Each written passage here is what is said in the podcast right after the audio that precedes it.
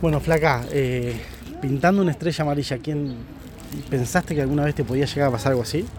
No, la verdad que no, y menos la estrella de mi marido, que la verdad que es lo más triste que hago por amor por él, pero también quiero que la gente tome conciencia de que cuando se llega a una esquina hay que frenar, que es lo que no pasó con él, que si la persona que venía manejando la camioneta que lo chocó hubiese frenado, eh, él hoy estaría con nosotros. Desde este lado es horrible porque uno no puede entender que es un accidente ni que fue el destino de él, como me dijeron un montón de veces. Todos tenemos el destino marcado. Desde este lado se siente que es un acto de imprudencia total, ¿no? Porque lo único que tenía que hacer era frenar y no frenó la persona que se llevó la vida de Marcelo. Entonces es un poco que la gente entienda que no se fue Marcelo Torres, sino que se fue el hijo de Juli Magdalena, como dije, el papá de Luisina y Alexis, el marido de María Eugenia y un joven de 50 años que estaba en el mejor momento de su vida eh, por un montón de cosas. Tuve la oportunidad de estar más de 15 años al lado de él y la verdad que lo conocí y sabía que estaba en un buen momento.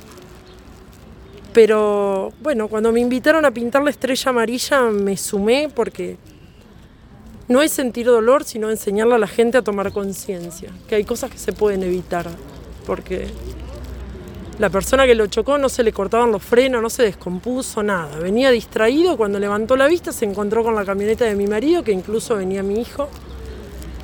A Marcelo se lo llevó y ya le quedó que es lo más hermoso que tengo, pero con un dolor que hoy estamos sufriendo aún las consecuencias. Así que, bueno, eso nada más. Cuando te dicen que, el destino estaba marcado, imagino que te genera más dolor aún. Es, una situación que, no podés entender cuando te dicen algo así, más tomándolo en cuenta de que vos decís que, la situación fue una total imprudencia y que si se hubiera frenado en la esquina en ese momento, hoy esto no sé, este acto no, no hubiera pasado. Yo eh, respeto lo que piensa cada uno, pero sinceramente sostengo que el que dice que era su destino y que el destino estaba marcado, nunca pasó por una situación similar. Porque yo me tocó estar un montón de veces de la vereda de enfrente, pensando que jamás me iba a pasar, como a todos lo que alguna vez le pasó. Vos no salís a la calle pensando que te vas a morir en cinco minutos.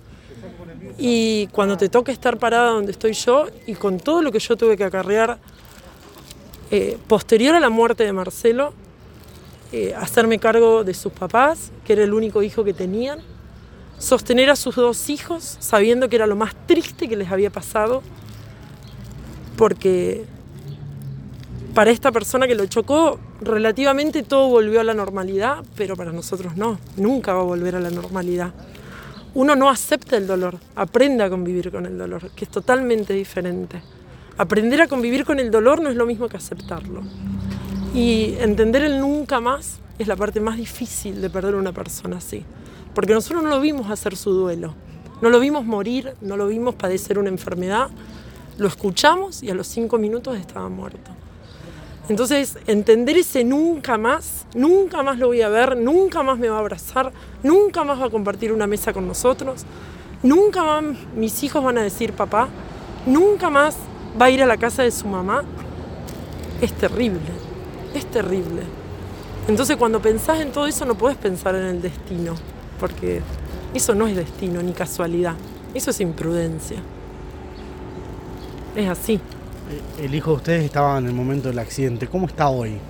¿Cómo, cómo se va llegando ese proceso de duelo? Pasaron tres años y, hoy tenemos esa estrella amarilla pintada, ¿no? Mira, eh, Ale tiene una historia muy particular, pero Ale amaba a su papá. Y Ale eh, solo se dio cuenta que su papá había muerto porque cuando abrió sus ojos, después que la camioneta dejó de dar vueltas, se dio cuenta que tenía la cabeza partida, por decirlo, ¿no? Al principio tuvo una impotencia terrible que, bueno, su primera reacción como hijo varón, eh, que quería, o sea, quería encontrarse con la persona que lo chocó y matarlo de la misma manera que lo había matado a su papá uno le enseña con mucho trabajo psicológico, con mucho hablar y sí.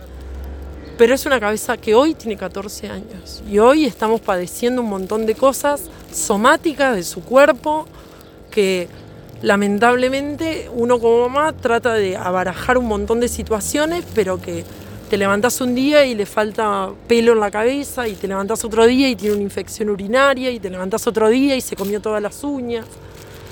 Y es terrible, ¿eh? Porque vas de médico en médico tratando de que tu hijo está mejor y hay médicos que saben lo que pasó y hay médicos que no. Entonces te dicen, y esto el 90% es algo psicológico y vos tenés que decirle sí. A este nene se le murió el papá delante de sus ojos, ¿me entendés? Y tenía 11 años. Pero a la vez tiene una mamá, una abuela, una hermana para sostener y Ale es re maduro en ese sentido, es como que no se hizo cargo de las tres mujeres, pero más o menos. O sea, fue algo como que él enseguida tomó el dominio de que era el único varón que había quedado y como que tenía una hermana de 20 años, tenía una mamá, tenía una abuela y, y se muestra fuerte. Más allá de que su cabecita por ahí esté ida, pero él se muestra fuerte. ¿Qué, te, ¿qué te, genera la colocación de, de la estrella el día de hoy? Amor, amor. Todo lo que haga por él aunque él no esté, me sigue enamorando, porque él me amó de una manera que jamás nadie me va a amar. Ni por mis papás sentí el amor para conmigo, ¿no? Eh, que sentí por él.